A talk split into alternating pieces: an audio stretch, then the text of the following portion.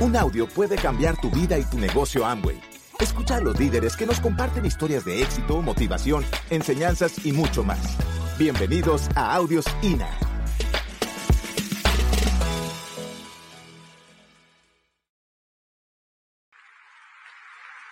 Bueno, familia de Baja, estamos llegando al final. Eh, me quedan nada más unas horitas acá y la, la verdad no quiero irme. He estado feliz con ustedes, con la comida, con el equipo. La sorpresa para nosotros cuando llegamos acá, ustedes saben que, que siempre uno cree que las cosas son como, las pintan en televisión. Y, y, llegar acá y encontrarse gratamente con que, con lo lindo que es esta tierra, con lo linda que es la gente, con todo lo que hay acá, me sorprendió el tamaño de Tijuana. O sea, yo me imaginaba cien mil habitantes. Yo dije, bueno, pues hay bastantes diamantes para ver cien mil habitantes. Pero cuando vemos tres millones, yo dije, hay espacio para más calificaciones. ¿Verdad? ¿Cuántos diamantes creen que pueden salir de Tijuana? En Colombia acaba de calificar el año pasado una diamante de mi hermano Mauricio en una población de seis mil personas. ¿Hay más personas en Tijuana? Y lo peor fue que calificó con tres esmeraldas. A veces decimos, es que no tengo a nadie que contarle, ¿no? Hoy, como siempre, quiero que ustedes Abran su corazón, abran su mente, porque a veces una palabra que es un orador en una convención le puede cambiar a uno la vida. Si uno está buscando. Yo me acuerdo perfectamente que llevaba muchos años en el negocio. En la convención esta, que, que yo cuento antes de, hacer el video que le hago a mi hijo, fue un orador eh, argentino, un orador externo. Y dijo un mensaje que para mí fue clave para salir a hacer la calificación. Después yo le comentaba a la gente y la gente ni se acordaba que había ido el orador, porque no estaba buscando. En ese momento yo me di cuenta que yo era el que tenía el corazón abierto buscando esa información. Yo quiero que hoy ustedes se conecten un poquito con el mensaje que queremos darle, porque se termina la convención en una hora y todos nos vamos a enfrentar la batalla casi solos con nuestra pareja y nuestro equipo de apoyo. Y es el momento que vale la pena porque acá todos estamos felices. Allá afuera nos vamos a encontrar con la realidad del negocio. Y en ese momento donde tenemos que tener esa inteligencia emocional que Lore dice. Y para eso tenemos que entender lo que siempre venimos, hemos venido diciendo los líderes, ¿no? Entender el juego. ¿De qué se trata esto? Este juego es simplemente encontrar la libertad financiera a través de este vehículo, formando una red de líderes. El problema, muchachos, es que como lo dice Kiyosaki, como lo dicen las estadísticas, solo un grupo pequeño de gente está dispuesto a hacer lo que hay que hacer. En Baja California pueden haber millones de personas, pero muchos les vas a contar el negocio y te van a decir que no tienen tiempo porque tienen que ir a hacer tacos. No, y por eso después dicen, ¿y por qué me tocó vivir esa vida? porque no están dispuestas. Las estadísticas dicen que solo el 5% de la gente está dispuesta a hacer lo que hay que hacer. El 95% no. ¿Perteneces al 95 o perteneces al 5? Este libro, que yo lo presento en, en, en muchas conferencias mías, lo presento porque fue uno de los libros que me cambió la vida, El hombre más rico que jamás existió. Este libro lo escribe Steven Scott, un hombre que cuando lo escribe, lo escribe con la propiedad de ser millonario. Es un libro que él lo basó en proverbios de la Biblia. Esto no tiene que ver nada con religión. Pero él se puso a estudiar proverbios por la recomendación de un amigo y se puso a encontrar algunos principios y entre esos principios encontró y lo dice ahí que fue algo que me sorprendió que solo el 5% de la gente es exitosa y solo el 5% de la gente exitosa es exitosa por una palabra, por la palabra diligencia. Y si ustedes lo buscan en la Biblia, ahorita que hay Biblias virtuales, ustedes van a ver la palabra diligente y diligencia y van a ver que ahí está el resumen de casi todo en la Biblia sobre el éxito. ¿Y qué es lo opuesto a la diligencia? Lo opuesto a la diligencia se llama, yo decía que era negligencia. Cuando leo en el libro quedo totalmente sorprendido.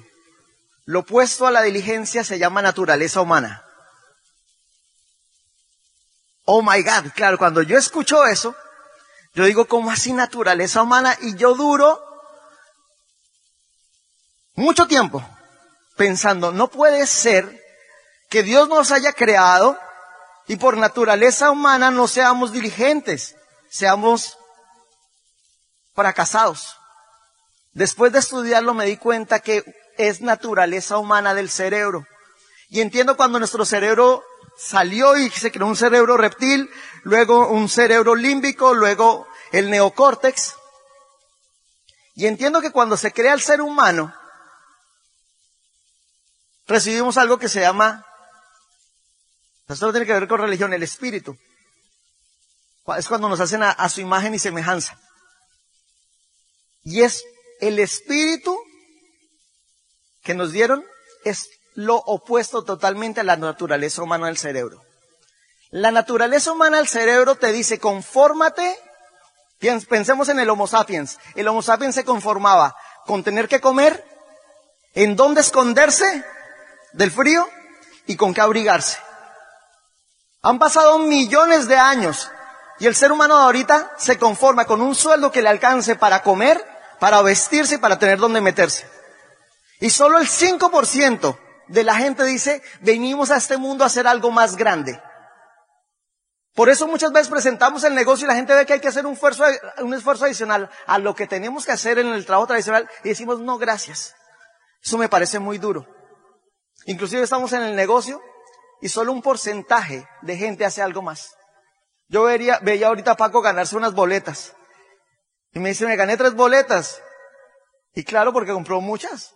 Ley de promedios hace lo que no hace la mayoría. Yo quiero hablarles en este momento a los diligentes y le quiero decir, para entender esto, ¿qué es lo que nos pasa a nosotros? Este es el comportamiento humano. Lo que ven en ese círculo amarillo se llama la zona de confort y es donde está el 95% de la gente. Esa zona de confort es lo que no deja a la gente crecer. De hecho, acá yo tengo una definición. Perdóname. Zona de confort ¿Sí ven el Señor cómo está de cómodo ahí? Es el mayor obstáculo para crecer. Es un aparente estado de comodidad que te lleva a la muerte en vida. No suena bonito, ¿verdad? Es la justificación perfecta para no hacer, no crecer, no arriesgarse y no vivir. Pero como lo vemos atrás de esta lámina, en esta lámina, al lado de la zona de confort hay una zona de aprendizaje. Esta zona de aprendizaje es la que hace estirar esa zona de confort. Todos los que estamos acá estamos en zona de aprendizaje, por eso estamos cambiando. Alrededor de esa zona de aprendizaje está algo que se llama la zona de pánico. Y entonces estamos en esa zona de confort, sabemos que hay una zona mágica, pero empezamos a aprender en el negocio, pero nos da miedo atravesar esa zona de pánico, porque nos toca trabajar. Y el 95% de la gente, los no diligentes, se dejan ganar por la zona de pánico y el 5% deciden pegar un salto hasta la zona mágica. Si tú te pones a pensar, todos estábamos cómodos en nuestra incomodidad antes de hacer este negocio. Algo hacíamos, médicos, ingenieros, agrónomos, cómodos. Y de pronto llega alguien y nos comenta el negocio. Y nos dice que hay una mejor vida. Y nos hace un paseillo por la zona mágica. Y nos dice si haces este negocio y ves el video de Teo, ves a todos tus diamantes, ves los viajes, ves todo eso, dice, mira, esto también está para ti. Y después de que tú sales soñando ese día que recibes el negocio, te devuelven para acá. Ya no a la zona de confort, sino a la zona de aprendizaje. Y ahí es donde entra el karma de Amway. Porque después de que tú conoces Amway, nunca vuelves a estar tranquilo. Se te tiraron la vida. ¿Sí o no? Podíamos estar bien, pero ahora siempre decimos, sí, yo estoy bien, pero es que mira cómo viajan mis diamantes. Mira la casa que tienen. Mira cómo lo reconocen. Mira qué lindo esto. Y toda la vida te va a quedar pensando, o paso la zona de pánico o me quedo acá. Todos cuando éramos niños teníamos sueños. Y yo sé que cuando, allá en Bogotá, cuando nosotros pasábamos, Mis papás nos llevaban fuera de Bogotá a las casas lindas y decíamos, algún día voy a tener esa casa. Algún día quiero hacer eso. Y entramos en la vida tradicional y el miedo y la comodidad nos hizo quedarnos ahí. Pero si regresáramos y le preguntáramos a ese niño que cuáles eran los sueños, empezaríamos a decir, voy a atravesar esa zona de pánico. Cuésteme lo que me cueste. Y para eso vamos a hablar. Para la gente que, que quiere volver a rescatar esos sueños de niño. Estas son las consecuencias que dice el libro de ser diligente. Un diligente siempre tiene ventaja segura, control de la situación, satisfacción. Eso no lo digo yo, lo dice Proverbios. Cualquier cosa, echen la culpa a ese libro. Respeto y admiración, éxito material para los que creen que es malo tener dinero. Es basado en Proverbios, muchachos. Éxito siempre creciente y ganancia en toda acción. Pero miren las consecuencias de no ser diligente, dejarse ganar por los miedos. Las consecuencias es desventaja permanente, ningún control de la situación, que siempre otro esté decidiendo por nosotros, anhelos sin resultados, ay, yo quisiera, yo quisiera. La palabra querer es una palabra tan fácil, todo el mundo quiere. Y no te estoy preguntando si quieres ser plata, si quieres ser platino, si quieres ser diamante. Te estoy dispuesto si quieres pertenecer al 5% de la población. Ignorancia, derroche de fortuna y de seguridad, y esfuerzo improductivo. Porque hemos escuchado muchas veces que no es por trabajar duro, porque vemos personas allá afuera que trabajan muy duro, pero si no son diligentes, nunca van a tener lo que, obtener lo que quieren. ¿Qué hay que hacer, muchachos? Esto. Primer paso de la determinación. ¿Qué es determinación? Determinación es decir, yo voy a dar ese salto desde donde estoy al fin que quiero llegar.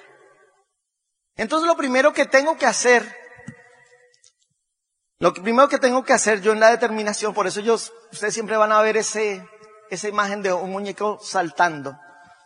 Un señor saltando porque cuando ustedes ven ese señor que está allá arriba, después de pegar de que está en el aire, ya no puede decir, espere, yo me devuelvo, ¿verdad?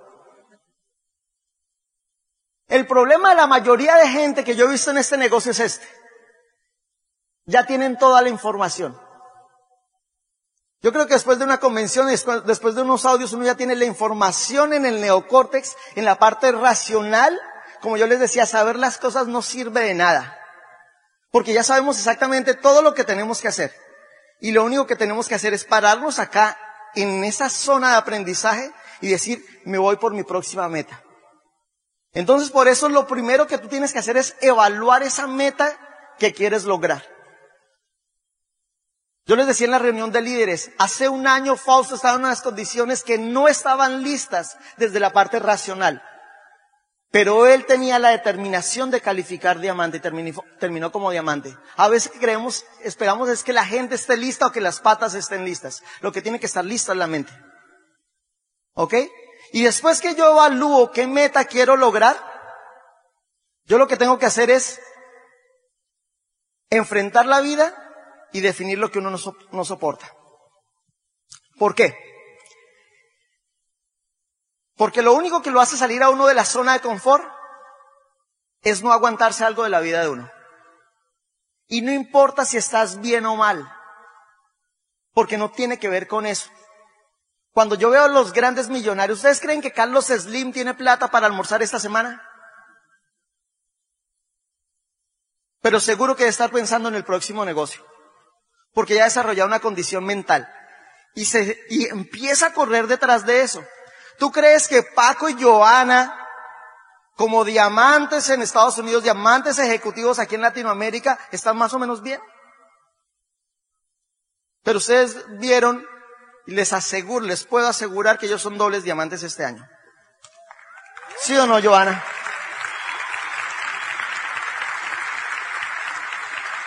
Pero también veo personas que no están tan bien económicamente como ellos y están diciendo, no, eso más bien el próximo año.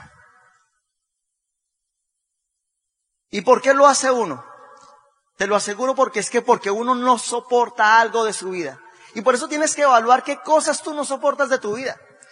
No soportas tener este carro o no tener el carro, no soporto una situación que tenga personal, no soporto que todavía no viajo el mundo, no soporto que mis viejos se están haciendo ya mayores y todavía no les he dado todo lo que ellos necesitan, o que mis hijos están haciendo grandes y no les he cumplido las promesas que siempre le prometí, o no le he cumplido al niño que hay dentro de mí. Cuando uno no soporta algo de su vida, está listo para hacer este negocio y cambiar de pin. A todos nos ha pasado que nos hemos acomodado en un pin. Pero cuando uno realmente empieza a sentir por dentro y, llega y se enfrenta con uno mismo y dice, yo sé que no depende de nada externo, depende de mí totalmente. Y voy a hacer lo que tenga que hacer, en ese momento todo empieza a cambiar. Por eso uno tiene que enfrentarse con su vida, que es lo que le da más miedo a la mayoría de gente, enfrentarse consigo mismo. Por eso la gente se sube a un carro y pone una emisora. Incluso se sube a un carro y pone un audio para esconderse, enfrentarse consigo mismo. Tiene que haber veces que tú ni siquiera pongas un audio de Amway.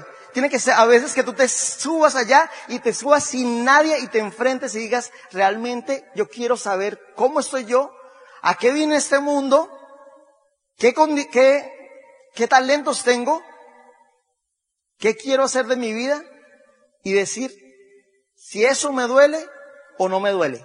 Y si no te duele lo suficiente, prepárate para aplaudir en las siguientes convenciones. Porque tú tienes que evaluar siempre qué pasa si lo haces ahora o qué pasa si no lo haces. pero va a llegar el día en que te toque saltar. Espero que no sea porque la situación, que la vida te pone contra la pared. Si estás bien, recuerda esto siempre las goteras se tapan en verano. ¿Ok? La determinación es algo que se siente internamente. La gente quiere hacer este negocio con la cabeza, racional. Y esto no tiene nada de racional, muchachos.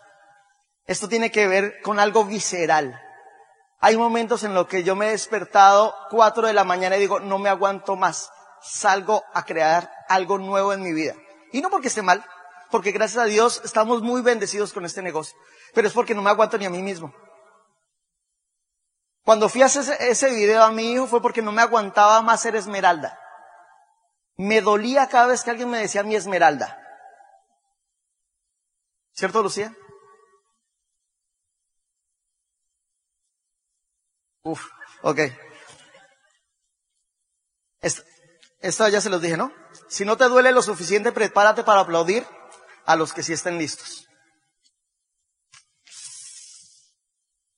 Porque acá hay gente que está lista. Pero ¿qué quieres? ¿Seguir aplaudiendo? ¿Seguir aplaudiendo? Yo duré muchos años aplaudiendo. Y me alegraba porque quería mucho a todos mis colegas del negocio, pero veían y se me pasaban y yo decía, ay, arrancamos juntos y lo están reconociendo, están levantando la bendita copa.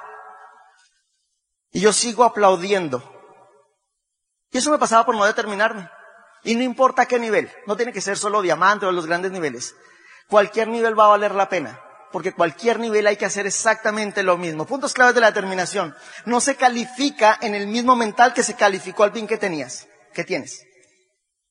Si eres 12%, no calificas a plata pensando como 12%. Si eres plata, no calificas a esmeralda pensando como plata. Si eres esmeralda, no calificas a esmeralda a diamante pensando como esmeralda. ¿Ok? Tiene algo de conciencia. ¿Conciencia de qué? Ahorita les hablo al final de la conciencia. Si tú eres nuevo, mira, acá hablamos mucho de edificación. Acá hablamos mucho de consultar, de técnicas, estrategias y eso. Pero para lanzarte a un pin, no tienes que consultarle a nadie. A nadie. Ni a tu pareja. Normalmente las decisiones, la determinación de calificar, la toma uno de los dos de la pareja. Y la determinación es tan fuerte que el otro lo sigue. Y lo hemos visto en muchos casos. En múltiples casos, porque no todo el mundo tiene que estar de acuerdo. Lo que pasa es que a veces queremos justificar, ay no, es que mi pareja todavía no está listo y, y vienen a asesoría y me dicen, no, pero es que ¿qué hago con ella? No, cuando uno está determinado se lanza y punto. ¿Ok? Si te lanzas, hazlo sin paracaídas. Algunos de ustedes no lo han escuchado, pero por respeto a los que lo han escuchado, pero por respeto a los que no lo han escuchado, se los explico. Paracaídas es tejer una red de excusas para justificar por qué no lo voy a hacer. Cuando nosotros estábamos en la primera vez que hicimos el intento de, calificar y dejamos caer la calificación porque las calificaciones no se caen, uno las deja caer. Y nosotros dejamos caer la calificación fue porque a mí me, me empezó a entrar miedo. Y cuando uno le empieza a entrar miedo, empieza a tejer ese paracaídas de excusas.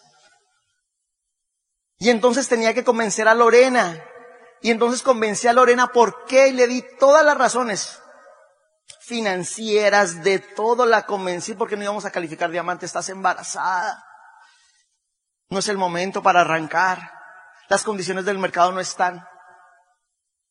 No veo a la gente preparada. Y la convencí de eso. Convencí a mi sabla, convencí a mi diamante, a mis diamantes ejecutivos, a todo el mundo lo convencí. Y nosotros en Bogotá hacemos cierre en los almacenes. Entonces tenemos un almacén como el que hay en Tijuana. Y todos los 31 de mes o los, el fin de mes, vamos todos allá a cerrar. Y uno nota quién está determinado y quién no está determinado. Lo notamos hasta cómo están caminando. El que no tiene determinación llega y, y se encuentra con cualquiera y se pone a hablar. Y a cotorrear ahí. El que está determinado no, no mira a nadie, está llevando el nuevo volumen por acá y haga cuenta, se pone con la pareja en el computador. Claro, se vive un estrés de calificación. Por eso pertenece al 5%, porque está dispuesto a trabajar por sus sueños. Cuando yo les vendí a ellos el paracaídas, ese mes no tuve estrés. Ese mes fue fácil. Ese mes llegué a cotorrear a la tienda. Y decía, ay, qué rico. Por fin este mes no estoy corriendo una calificación. Esta vida es más fácil sin correr calificaciones. Pero no vale la pena. Por eso yo les decía, la pregunta incorrecta es, ¿es fácil o difícil? Es una pregunta, te estoy diciendo, ¿es vale la pena o no vale la pena? Y después, mes siguiente, empieza ese dolor por dentro porque la cabeza y el corazón te dice, tú si hubieras podido seguir la calificación. Y cuando ves gente que estaba en condiciones peores que tú y los ves reconocidos en la tarima y tú decías, ese no la soltó y yo sí la solté, es cuando te empieza a remorder todo. Y te toca volver a comenzar un año. Y si estás en esto, ese karma lo tienes clavado y en algún momento tienes que lanzarte sin paracaídas. Gracias por escucharnos. Te esperamos en el siguiente Audio INA.